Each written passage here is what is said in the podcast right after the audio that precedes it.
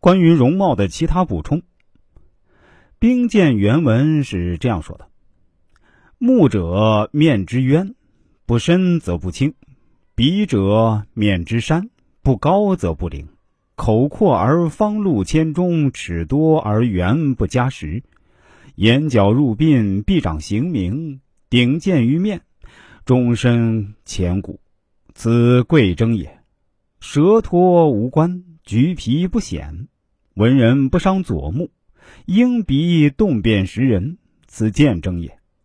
我们用现代白话文来翻译一下，大致意思是说：眼睛就像面部的两方深潭，不深邃含蓄，神就不清；鼻子就像面部的高山，没有挺立高拔的气势，就无灵气；口唇宽阔方正，必能身居高位，享受国家俸禄；牙细碎圆润如贝齿，必定能四方有时，不必屈守家中。眼角袖长斜插入鬓的，必能掌生杀大权，在司法机关任高职；顶与额头连成圆圆一片的，终身富有。所谓十突九富是也。这些都是地位尊贵、显荣的象征。舌头大、口吃的，必定没有高官之运；面部皮肤如橘皮的人，也不会显达。文人不能损伤左眼的文曲星。鹰钩鼻者，为人凶狠。动辄要吃人，这些是卑贱的特征。接下来，我打算说说我本人对于这段话的独特理解。确实，正如曾国藩老先生所言，眼睛就是一个人面部的两方水潭。曾国藩不止一次在兵谏中提到人的眼睛，足可见眼睛在识人过程中的重要性。在这里啊，曾国藩说好的眼睛是深沉含蓄的，但实际上，人有百态。眼睛也是各有不同，若仅仅推崇深沉含蓄而把其他类型一概否定，就会犯下以偏概全的错误。大眼睛这样的人的眼睛清澈明亮，永远反射出一种好奇的模样。他喜好尝试一切事情，即使某件以前做过多次的事儿，让他做起来好像从未做过一样。睡觉是少数几件令其憎恨的事儿，因为他讨厌闭上眼睛。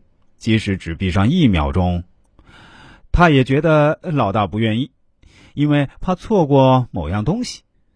深眼窝，若一个人眼睛深嵌在眼窝内，四周有强而有力的眉毛和高高的颧骨包围，表示这个人喜欢探究，仿佛周遭的一切都经常处在一面放大镜的下面。他擅长区别很细的细节，可以发现一个人个性中的小缺陷，因此这种人非常的挑剔。除非相当特别的人，否则很难进入他的生活。两眼相近，这样的人是那种在某一方面能够取得相当成就，但又因为在另一方面没有得到别人认可而十分沮丧的人。他一直觉得自己总是在最好的时机上做了错误的选择，不过他却又立刻指出，这绝大部分是由于别人给了自己不恰当的建议。在他心中，每一个人都值得怀疑。